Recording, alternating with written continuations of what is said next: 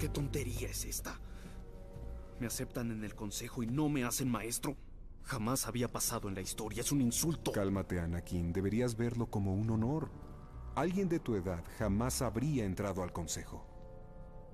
El verdadero motivo es tu relación con el canciller. Al consejo Jedi no le gusta que interfieran en sus asuntos. Se lo juro. No solicité que me metieran al consejo. Pero es lo que querías. Tu amistad con el canciller Palpatine al parecer tuvo frutos. Él no está en esto. El único motivo por el que se aprobó tu asignación es porque el canciller confía en ti.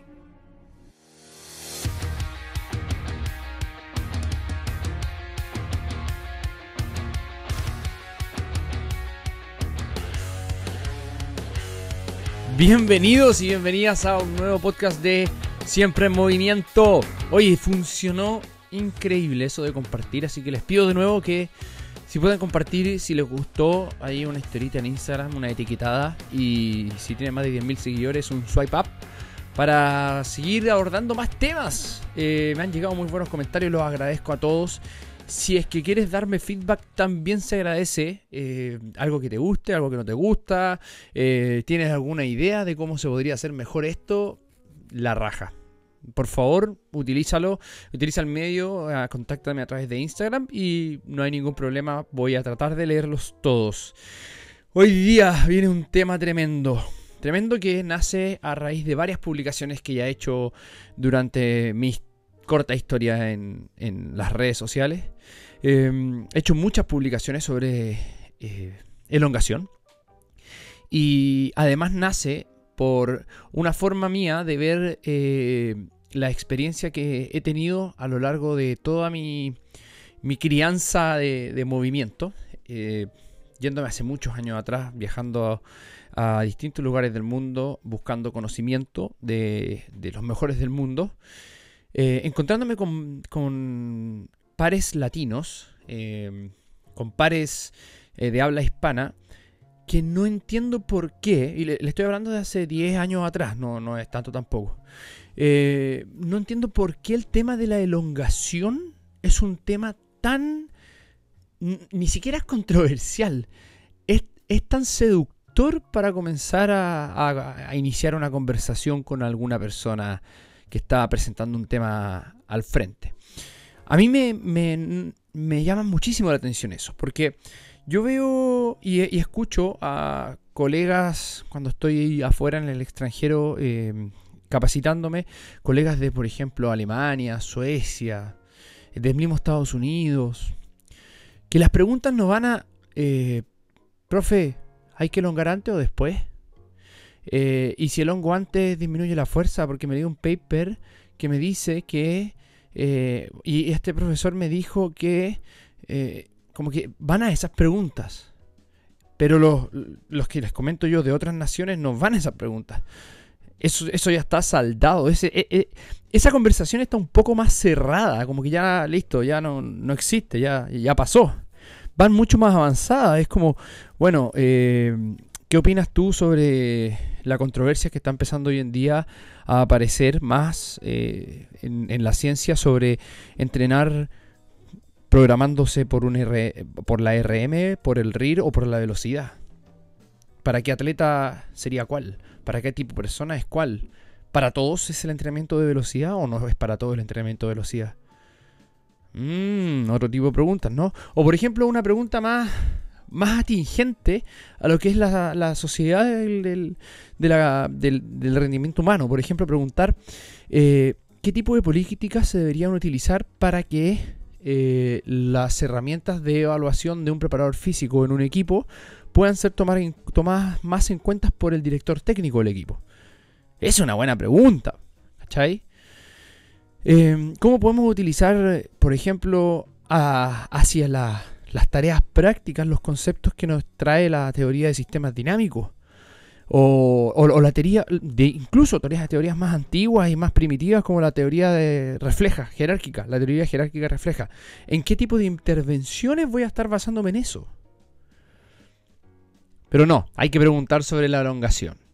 Y, y siempre lo he dicho, me da mucha lata que solamente eh, todo esto se resuma a si hay que elongar antes o después. Y de hecho, pruébenlo ustedes. Si alguno de ustedes hace, publicaciones en redes sociales, mándense un post donde aparezca la palabra elongación. Esto está aprobado desde el punto de vista de marketing. Está aprobado la estadística con Google Ads, eh, con Facebook, Facebook Ads y las mismas eh, ads de Instagram tú vas a ganar inmediatamente muchos más me gusta por algo de elongación que algo que no diga elongación. Incluso, coloca, ¿la elongación es mala o buena? Chao, se te llena, aunque hables cualquier estupidez, se te llena de likes. Eso yo lo he visto más acá en Latinoamérica, no lo he visto en, otros lugares. O lo he visto en otros lugares a latinoamericanos, no solo lo he visto a otros eh, colegas de otras naciones. Mi, Em, mi predicción, basada en mi intuición principalmente, eh, es que nos estamos quedando pegados en temas que la verdad son muy del pasado y tenemos que avanzar y empezar a preguntar cosas diferentes porque estos temas ya están, ya están cerrados, ya podemos aprender un poquito más, un poquito menos sobre la elongación, sí, algunos detalles más importantes, más detalles más micro sobre la sobre el tejido, qué es lo que está pasando a nivel celular, sí, podemos entender un poquito más de ese, tipo de cosas. Pero, como dice mis amigos argentinos, ya está, ya está. Déjate. Entonces, partamos con la elongación. Eh, bueno, ya partimos, nos estamos quedando pegados en eso y es un tema preferido de discusión, ¿ya? Eh, si nosotros queremos definir un poquito los dos tipos de elongación que podrían existir en términos de la activación o la, activación voluntaria del movimiento. Vamos a tener, y aquí voy a empezar a, mencionar definiciones de muchos autores, chicos y chicas. Yo no me caso con ningún autor, me caso con los principios. Entonces tiene dos tipos de elongaciones. Una elongación que va a ser activa y una elongación que va a ser pasiva. Bien, Elongación no es lo mismo que flexibilidad, porque elongación es el entrenamiento que yo voy a hacer para quizás ganar la capacidad de ser flexible. ¿Ya? No es lo mismo. Algunos autores pueden definirlo como lo mismo, pero desde la mecánica y la biomecánica no son lo mismo. ¿Ya? Eh, la flexibilidad es la capacidad de un objeto de doblarse frente a las fuerzas externas sin que se rompa.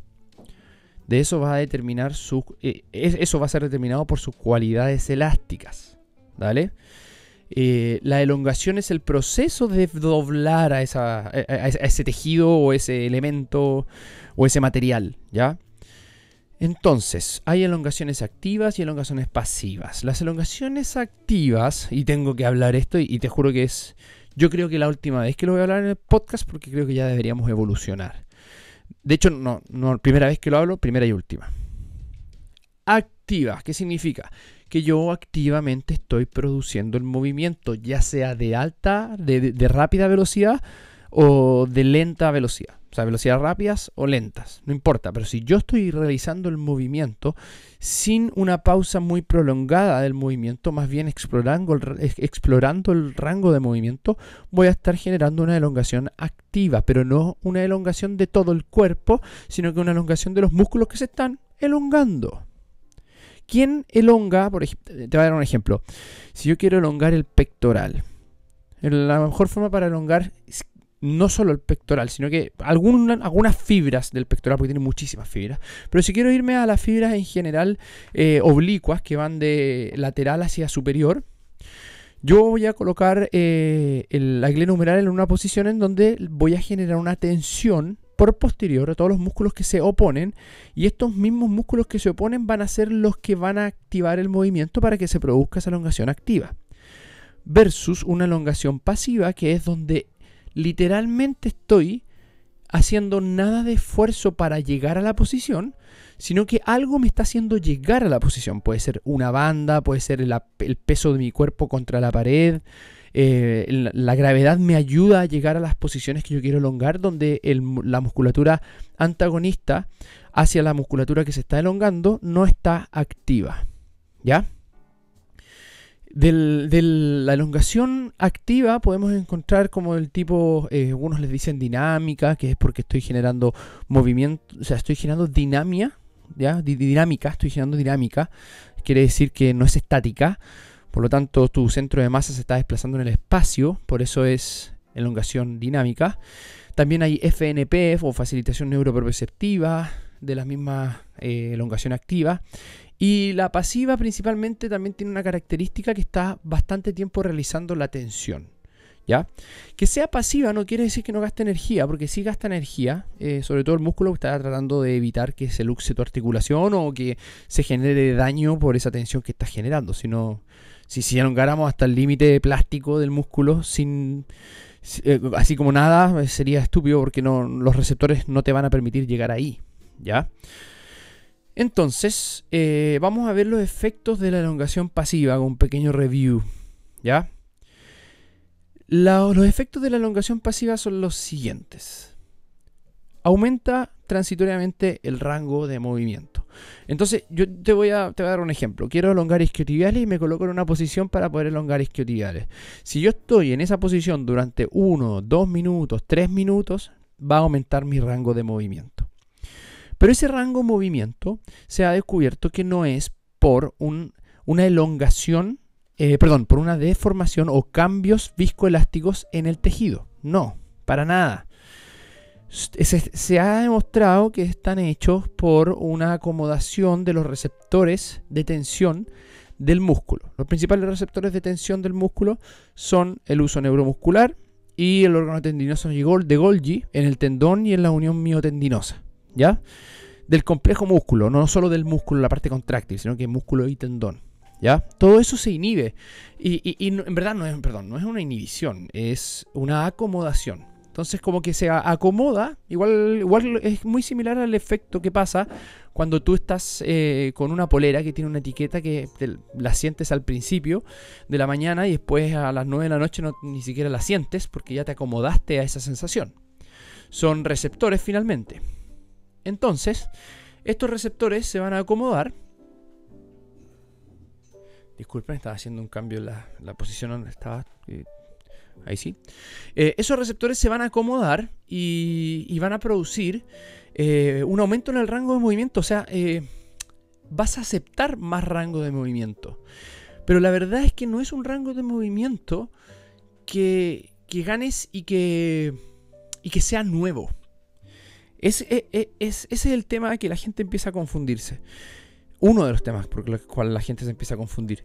Es el mismo rango de movimiento que tú siempre has tenido. Es el rango del tejido, es el rango de la articulación. Cuando se empieza a ganar realmente rango de movimiento, cuando empiezas a someter a ese mismo tejido a fuerzas que hagan cambios en la estructura de ese tejido, para que realmente se alargue el tejido. ¿Cuándo sucede eso? Cuando se aplica más intensidad, cuando se aplica fuerza a ese mismo rango de movimiento.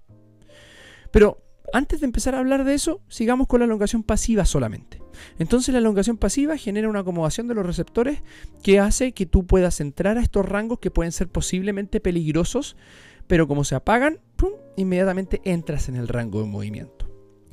Y se ha encontrado, así, a, prueba de gente que le cuesta entender esto, es súper simple, chicos, chicas, por favor.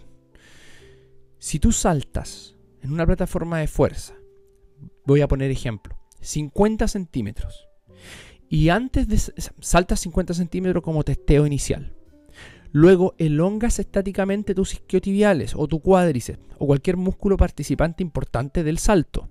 Lo elongas por 2, 3, 4 minutos al punto en que vas a generar una acomodación en los receptores.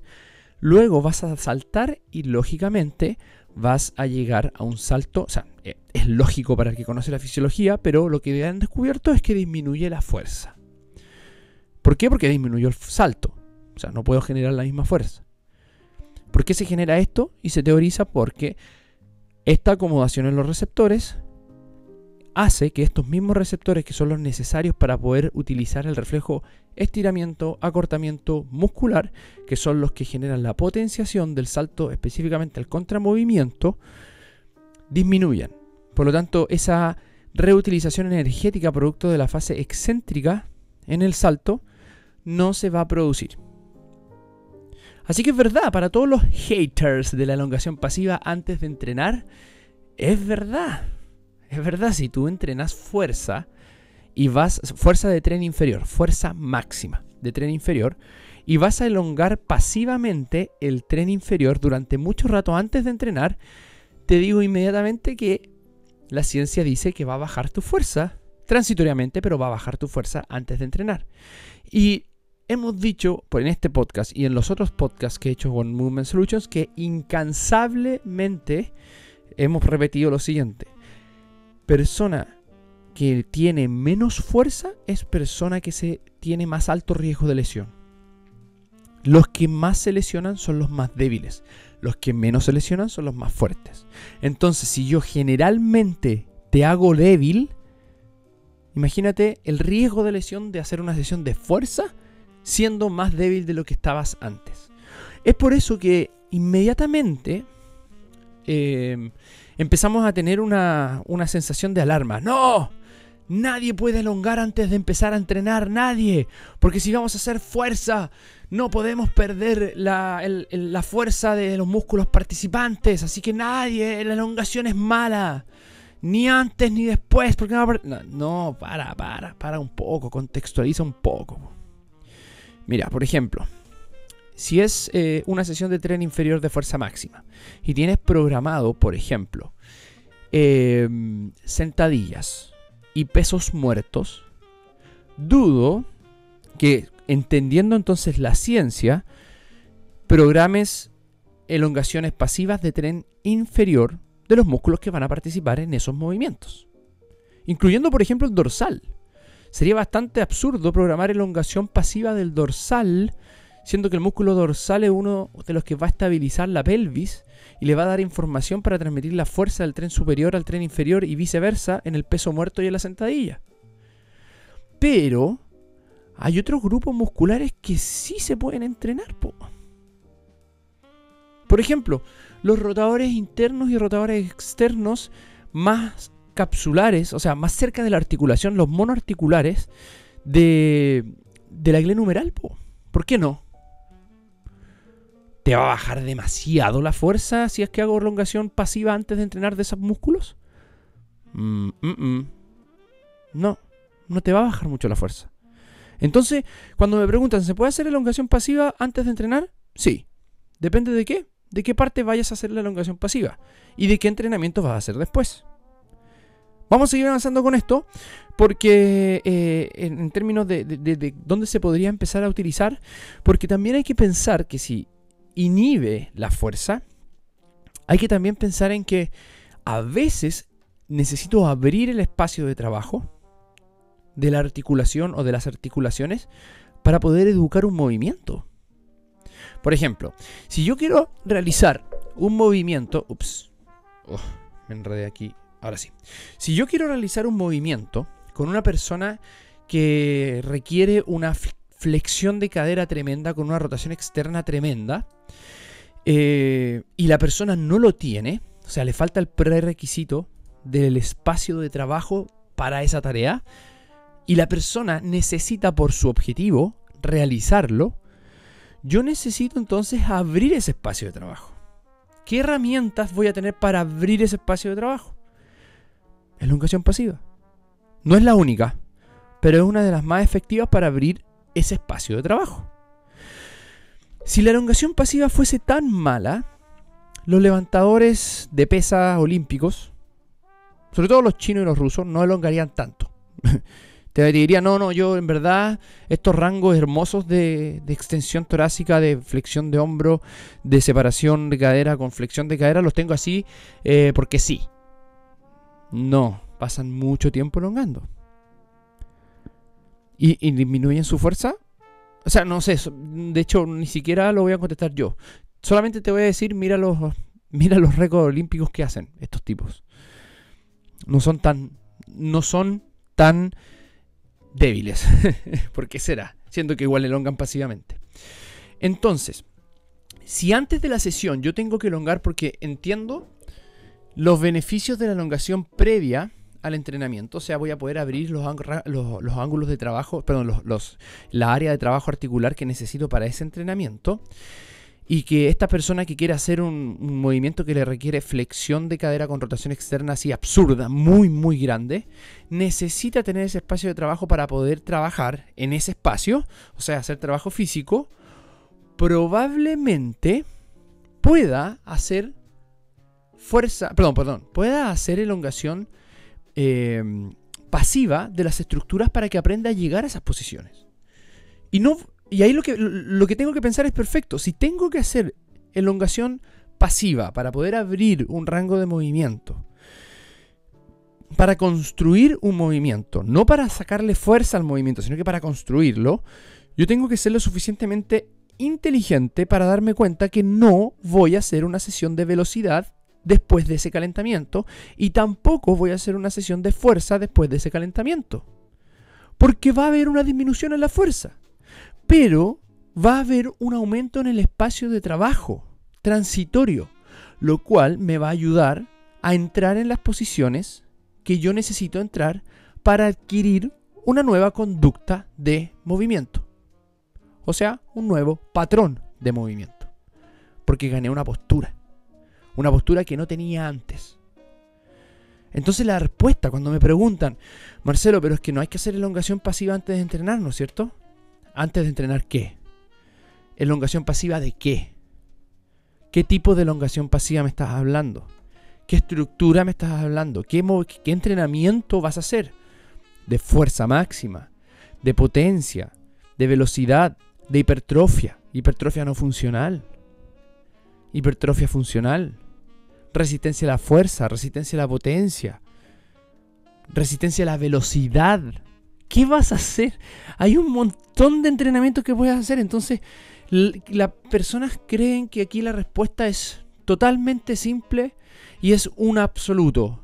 A o B. No, no. Ya, voy a seguir avanzando eh, en este pequeño review que va a yo creo que va a tardar un poco más de, 30 minutos, va a ser un poco más largo. Em, la elongación pasiva, como dije antes, tiene pocos eh, efectos viscoelásticos eh, en el momento, pero tenemos que considerar que la elongación pasiva genera un gasto energético porque es una, es una situación en donde el músculo isométricamente va a proteger la articulación que estás entrando en un nuevo espacio de trabajo para que no se rompa esa articulación, no se luxe. Entonces esos efectos viscoelásticos no van a ser inmediatos, sino que se va a, se va a transferir, perdón, transferir que estoy hablando, eh, se va a producir esa adaptación del tejido a largo plazo. Es lo mismo que el trabajo de fuerza, el de, perdón, de hipertrofia. Tú no te hipertrofias de un día para otro. La hipertrofia transitoria que se produce después de hacer muchas repeticiones de algún gesto que sientes el pectoral hinchado o el tríceps hinchado, es una hipertrofia transitoria que después baja y, con el, acúmulo de volumen de trabajo, o sea, muchas repeticiones, muchos tonelajes por esos mismos lugares, mucha energía pasando por esos lugares, van a hacer que empiece a replicarse diferentes fibras musculares y al final se hace un músculo más denso, un músculo más grande y ahí se genera una hipertrofia. Eso es exactamente lo mismo que nosotros tenemos que hacer a través de la elongación si queremos llegar a los espacios de trabajo que no tenemos. Así que la elongación pasiva no es mala. Lo que es malo es empezar a encasillar la elongación pasiva dentro de absolutos. Eso es muy malo. Es muy malo. Veamos los efectos de la elongación activa. ¿Qué es lo que hace la elongación activa? Recuerda, cuando yo activamente estoy realizando el movimiento y en algunos casos puede ser dinámica, cuando se está moviendo el cuerpo en el espacio, el centro de masa se está moviendo en el espacio, o que algunas veces estática cuando no se está moviendo el centro de masa en el espacio, pero sigue siendo dinámico. O sea, pero sigue siendo elongación activa. Primero hay un ensayo de la... O sea, perdón, se produce elongación recíproca, esa inervación recíproca. Hay una elongación donde el músculo agonista está generando el movimiento y el antagonista se está relajando. Eso se llama acción de inervación recíproca está escrito eh, por muchos autores donde la inervación recíproca es finalmente lo que produce muchos, muchas de, de las cosas que nosotros hacemos en la vida diaria. ¿ya? Entonces, mientras una parte se está relajando, la otra se está acortando. Por lo tanto, la elongación activa es muy beneficiosa para practicar los patrones motores que vamos a utilizar en la sesión. Si voy a hacer, por ejemplo, carrera, en donde necesito flexión de cadera con extensión de la cadera contralateral, y voy a hacer, por ejemplo, una elongación activa como el runner lunge, búscala, la, la estocada del runner de elongación, ahí lo que estoy haciendo es practicar la inervación recíproca del movimiento recíproco de la carrera. Entonces no es solamente un efecto sobre la musculatura, sobre la fascia, sobre la articulación, sino que también tiene un efecto neurofisiológico. Y además se genera una activación de los movilizadores que van a, van a poder explorar el rango que tienes actualmente. Ese espacio de trabajo que tú tienes lo vas a explorar. ¿Dale? Y de las elongaciones en general, bueno, esa es la elongación activa. ¿Esa se puede hacer antes? Sí. Sí. ¿Hay alguna, eh, algún efecto de la elongación activa antes? Eh, perjudicial para el rendimiento? No. ¿Hay algún efecto de la elongación pasiva, o sea, de la elongación activa eh, que favorezcan el rendimiento? Sí. ¿Aumenta la fuerza? Sí. ¿Aumenta la sensación de seguridad del atleta? Sí. ¿De la elongación activa? Sí. ¿Antes de entrenar? Sí. ¿De qué parte del cuerpo? Del que quieras. Trabajar solamente elongaciones activas antes de entrenar porque la pasiva es mala, eso está incorrecto. Porque si yo genero elongación solamente activa de un rango que la verdad no lo tengo, llámese por ejemplo este rango, la rotación interna de hombro, y jamás he hecho elongación pasiva para poder ganar esa rotación interna que necesito, con la elongación activa probablemente no gane ese rango. O puede que pase muchísimo tiempo para recién acercarte a lo que realmente debería ser tu rango entre comillas funcional para la tarea que necesitas. Ahora, para romperles un poco más el cráneo, existen también elongaciones que van a ir de forma regional a, de, forma regional a forma más global. Por ejemplo, tenemos elongaciones que van a ser capsulares. Podemos elongar las cápsulas, las articulaciones y los ligamentos. Esas elongaciones son bastante locales, ¿vale? Luego elongaciones algo un poco más regionales como las monoarticulares, donde vamos a tomar solamente una articulación y los músculos que, eh, están alrededor de esa articulación. Y luego elongaciones que son multiarticulares, donde son ya más, eh, mucho más que regionales, es todo el cuerpo elongándose.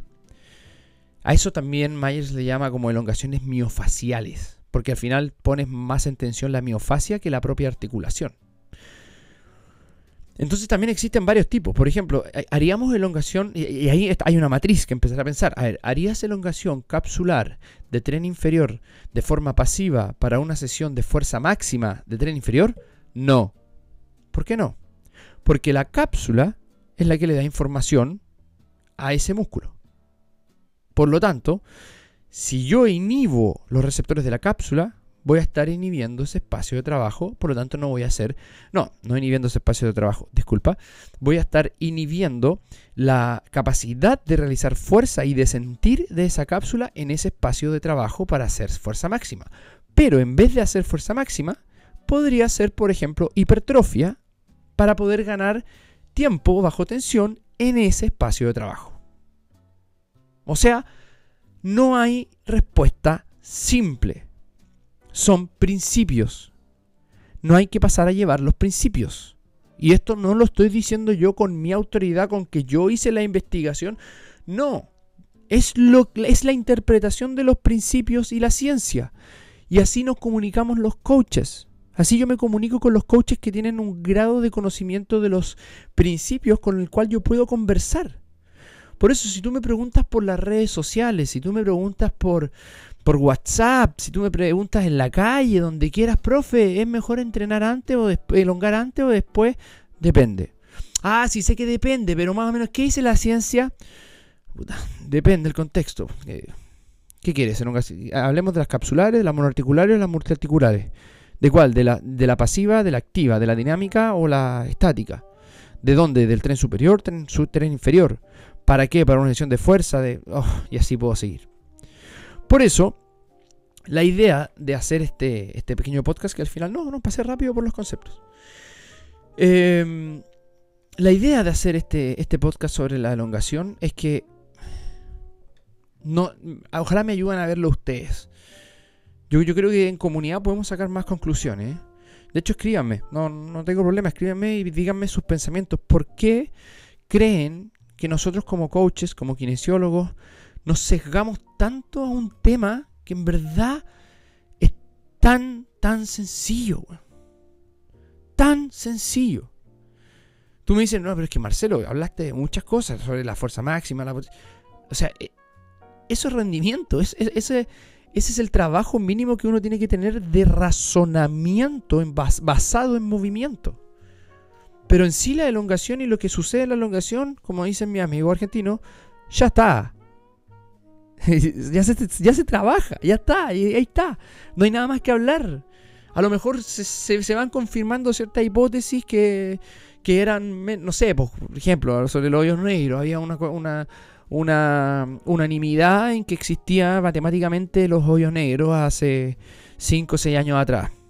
Y lo único que faltaba era poder verlos. Lo que pasa es que no teníamos la tecnología para poder verlos. Hasta que se hizo un telescopio del porte del planeta uniendo varios telescopios y de repente, ¡pum!, la primera foto de un hoyo negro.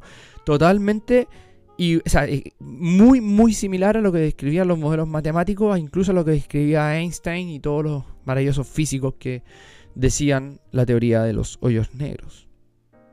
Pero no, nosotros tenemos que estar ahí discutiendo todavía si es pasiva o activa. Que... Por último, eh, quisiera decirles el por qué eh, a mí me, me, provoca un poco de, preocupación, por llamarlo de una manera, el que estemos todavía pegados en esto. La preocupación más grande es que hay temas más importantes que esto. Y si no estamos manejando las bases, amigos y amigas, ¿qué estamos manejando? Hice una pausa bien larga ahí porque ahora voy a tomar cafecito. Son exactamente las 5 con 6 minutos del miércoles, no, martes 3 de agosto. De verdad, está muy bueno el café. No puedo, no, no, no, no puedo creer que todavía estemos pegados en esto. Yo no, no hablo eh, con amigos, colegas de otros países. Ya dije, eh, Alemania, Suecia, Estados Unidos, ya no hablo de estos temas. Esto es como el ABC. Entonces estamos bastante atrasados. Y hay mucha discusión. Y, y, hay, una pregunta que quiero hacerles abiertamente y que a ver si me la pueden eh, eh, responder. ¿A qué se refieren con eh, movimientos articulares en el calentamiento, precalentamiento o calentamiento también sé que a algunos no les gusta la palabra precalentamiento. Precalentamiento en verdad es como hacer algo antes que el calentamiento. A eso le podríamos llamar construcción del movimiento, por ejemplo. A eso le podríamos llamar bajo exos. De hecho, le llamamos en exos preparación del pilar. ¿Ya? Pero quiero saber a qué se refieren con movimientos articulares. Porfa, en serio, no, los, no lo sé. Pero me han llegado muchos alumnos hablando de movimientos articulares. Y no he encontrado en la ciencia eh, eso. Así como antes del calentamiento hay que hacer movimientos articulares. Lo pregunto por lo siguiente. Eh, mueve tu cabeza hacia la derecha. Bien, moviste tu cabeza hacia la derecha. Acabas de hacer un movimiento articular. Entonces, ¿a qué se refieren con movimientos articulares antes de entrenar? Hay que moverse antes de entrenar. Pero no entiendo a qué se refieren con movimientos articulares. Si alguien me puede dar una definición y mostrar un autor que sea, eh, que, tenga peso, eh, por favor, un autor que tenga peso, que me diga a qué se refiere con movimientos articulares eh, para poder entenderlo. por eso ahora no estoy diciendo que está mal, no lo estoy entendiendo. Y me estoy me, estoy eh, esforzando por tratar de entenderlo no desde la ciencia, porque tampoco he encontrado movimientos articulares como, como calentamiento. Si tú colocas eh, articular movement en, inglés en, en, alguna revista de ciencias de la mecánica, vas a ver que son movimientos entre dos superficies que tienen contacto. Si lo vas a ver en, en la anatomía, vas a ver que es el movimiento de dos articulaciones. Entonces no entiendo estos movimientos articulares porque elongación, me han dicho esto, es como eh, No, no, profe. Lo que pasa es que antes de, antes de, de o antes de, hacer la sesión de entrenamiento no hay que hacer elongación. Hay que hacer movimientos articulares. Y yo digo, chuta. Perdón.